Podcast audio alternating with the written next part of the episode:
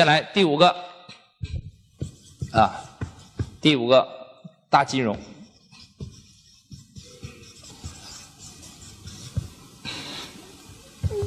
这个中国的传统实业企业，它的确需要金融工具、金融运营系统的提升，它需要金融。但问题是，我说的这种金融不是传统的那种金融机构的意义。有个老板说：“翟老师，我也是搞大金融的。”我说：“你搞啥的？”我开小贷公司的，我把别人的钱放在我公司里边，是吧？我十几个点的利息拿来，我放给人家三十个点，我赚个差价。我也是搞金融的。我说：“你那什么搞金融的？你就是搞高利贷的。”是吧？你不是金融专家，那个一点技术含量都没有，我就瞧不起这种人，听懂了吗？一点技术含量都没有。我说的大金融是什么？大家记住啊，是跟实业联姻的，你真真正正的是拿这个钱去促进这个实业发展的。这个社会大家一定要记住一句话：金融本身不能创造利润，它是帮助实业创造利润之后，它分享了实业的利润。真正促进这个社会经济财富增长的是实业。如果大家都不去搞实业了，只搞金融了，这个社会啊，就一定会崩盘。大家一定要记住这句话啊，一定会崩盘啊！所以金融必须跟实业联姻。那么怎么跟实业联人呢？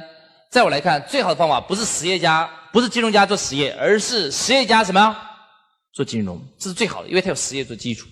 所以大家只要把金融这个管道工具用好的话，其实这里边可以做的事情太多了。我给你讲举个例子，国内有个上市公司养猪的，他原来在这个行业里面前十名都排不上，但是他居然成为这个行业第一家上市的公司了。为什么呢？因为他用金融的方法养猪。你听起来是不是感觉很奇怪啊？只听说过用饲料养猪、科技养猪，没听说用什么养猪呢？用金融养猪。他怎么做金融养猪的呢？他的方法是，他自己不养猪啊。他跟很多养猪的农户签协议，然后把这些协议找了银行，给农户放款。每个农户，比如说贷五万块钱，每个农户贷五万块钱，然后这个农户用他联系的贷款养出来的猪就只能卖给他。大家听懂了吗？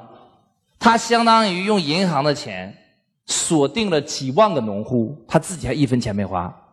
然后他用农。而且这些农户既然用他的贷款养猪，就只能找他买饲料，他赚的钱其实非常多，他很低的成本就把这个猪肉的原产地源头控制了，然后再控制下边的生猪的下游的产业链，包括加工啊、零售啊之类的产业链。所以那家企业居然前十名都不到的一个小公司，就用金融的工具一飞冲天，成为行业第一名，成为整个养猪行业第一家上市的公司的。他是用金融的方式重构了养猪这个产业链，这个能不能理解？能理解局长？呃，不什么呀？再给你讲个案例。啊，金融啊，真的的很有效，只要你用心的学金融的原理，跟你的实业结合就可以了。所以，金融家搞实业很难做，实业家跟金融很容易。为什么呢？因为他有实业的基础，金融好学，实业不好学。所以，大家学金融，你不要害怕。基本的原理就那几招啊，这个是养猪的。我再给你讲一个搞汽车配件的。那么呢，我有一个学员，他就是这样，他呢搞汽车配件，他原来的方式就是他从汽车配件厂进货，放到他的仓库里边。那放到他的仓库里边之后啊，因为他是要拿现金去买这些零配件的，然后他再卖给下边的修车厂，他赚一个差价。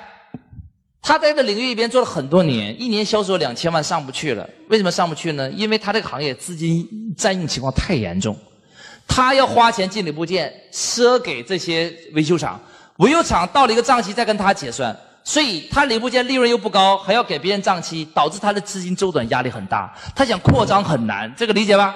这种现象比比皆是。他问我怎么办？我说很简单呢，跟大金融结合就行了。他说我卖汽车配件的，我还能做大金融啊？可不可以啊？可以啊，跟养猪的一样不行吗？我说你以为你做配件的吗？你就是养猪的，你俩是一个行业。你看我怎么用金养猪的方法去解决他的配件的问题的啊？你们看好啊，我说你打算怎么扩张？他说我现在主要是在这一个省会城市，主要在沈阳。我想在整个辽宁省扩张该怎么办呢？但是辽宁省也有十几个城市，每个城市扩张，我又没有钱，我又没有员队、员工团队，我还要租场地，我成本都很高，怎么办？我说你根本不需要找团队，也不需要租场地，是吧？别人都给你准备好了。嗯，孟子说了一句话，叫做“万物皆备于我，反身而成，乐莫大焉”，就是讲万物皆备于我，什么意思？我想要的一切东西都怎么样？都准备好了。我根本不需要创造任何东西，我把别人的变成我的就行了。所以当时我就问他，我说：“你的目标客户是谁？”他说是修车厂。我说可以，你在各个第四级城市里边啊，能不能至少找到一个修车厂，他有冗余的一部分仓库可以给你用的？那一个城市几百个修车厂，至少有一个修车厂，他的仓库有一部分闲置面积的吧？对对不对？然后我说你每次设给他零部件。正常来讲，一般的修车厂，他一个月为一个周转周期的话，零部件你最多赊给他多少钱？他说也就三五万。